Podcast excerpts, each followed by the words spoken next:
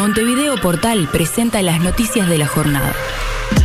Se los pide la hinchada Peñarol el pedido de la gente tras el partido y el afecto para Facundo Torres. El vamos a ganar la copa volvió a retumbar en el campeón del siglo, donde el 10 Carbonero estuvo observando el partido desde la tribuna. Fachelo, los uruguayos no son muy libres, están muy pendientes de la mirada ajena. La futura conductora de Bake Off en Canal 4 habla de su vocación como actriz, sus años en televisión y sus proyectos. Hoy en una nota de Seré Curioso en Montevideo Portal. El final, senadores de la coalición dieron por satisfactorias explicaciones de Heber en interpelación. Cantan y te cuidan, Ignacio Ruglio, nuestra barra Amsterdam volvió a dar una muestra del cuidado al club. Conflicto en Puerto, trabajadores de la industria química realizan paro con ocupación en planta de Alur Capurro. El gol más gritado, Peñarol, el grito de un fanático que hizo reír al argentino Ariel Nahuel Pan. Flojo de papeles en Paysandú, un ex edil colorado fue condenado por un delito de contrabando. Tragedia, un recluso muerto, resultado de un enfrentamiento entre internos en el penal de Libertad.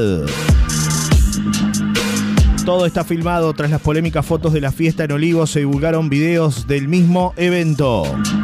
Allá lejos, el programa de Canal 5 Patrimonio Silencioso llegará a Centroamérica y también a Asia. Abominable en Canadá, 18 años de cárcel a un hombre que compró una niña africana para abusarla. El partido de sus vidas en Afganistán murió un jugador al intentar huir y ex capitana femenina pide quemar casacas. Mandan ellos, Libertadores, por primera vez en la historia habrá tres semifinalistas de un mismo país.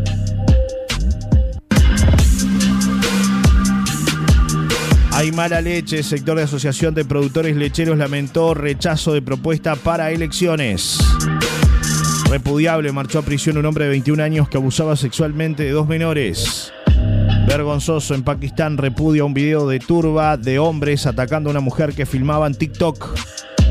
Pájaro de cuenta, dos detenidos tras allanamientos en Canelones. Uno de ellos tiene 18 antecedentes. Malala, temo por mis hermanas en Afganistán. Millones de niñas y mujeres afganas tuvieron acceso a la educación en las últimas dos décadas. El futuro que se les prometió ahora peligra.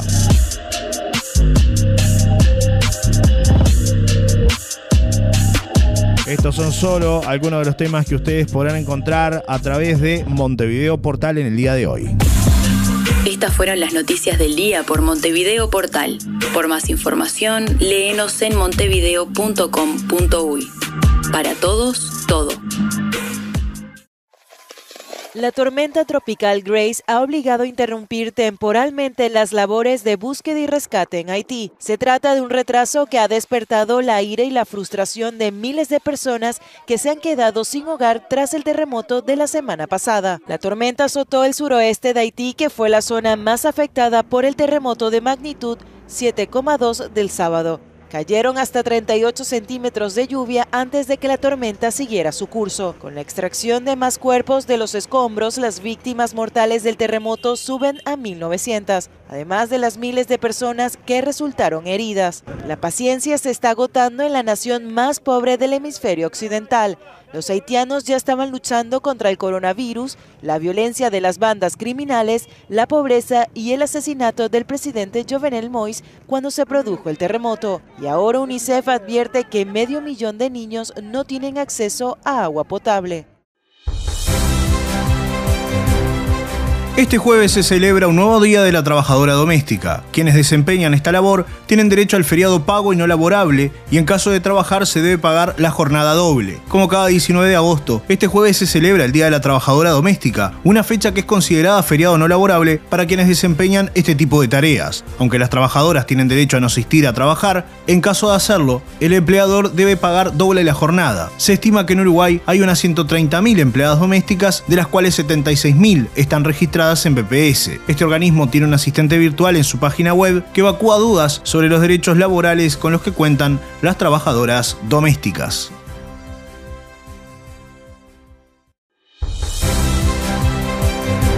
Se disputa este fin de semana la primera fecha del fútbol de salón. No habrá campeón y se está resolviendo por parte del tribunal lo que ha sido el campeonato 2020. Los neutrales resolvieron por mayoría que el campeonato 2020 quede acéfalo. No se jugará lo que resta del partido entre La Abasto y Palermo. Ahora, todo está en poder del tribunal de penas. Tienen 15 días hábiles y 8 de prórroga para seguir resolviendo esta situación comienza el campeonato oficial. Este fin de semana empieza el campeonato oficial 2021 de fútbol de salón. Será histórica, ya que participarán 14 instituciones. La primera fecha se jugará el sábado en el gimnasio de Cader, Blanco Ariel Silveira. 18.30, La Abasto con los informales de Lascano. 20 horas, Nacional con Wanders de Castillos. 21.30, San Lorenzo con Rampla Juniors. El domingo 22 de agosto, en el gimnasio de Cader, el complemento de la actividad. 17 horas, Danubio Plaza Congreso. 18.30, Palermo La Estación. 20 horas, Peñarol Banfield y a las 21 y 30 horas, Independiente ante Deportivo La Paloma. La actividad se desarrollará sin público.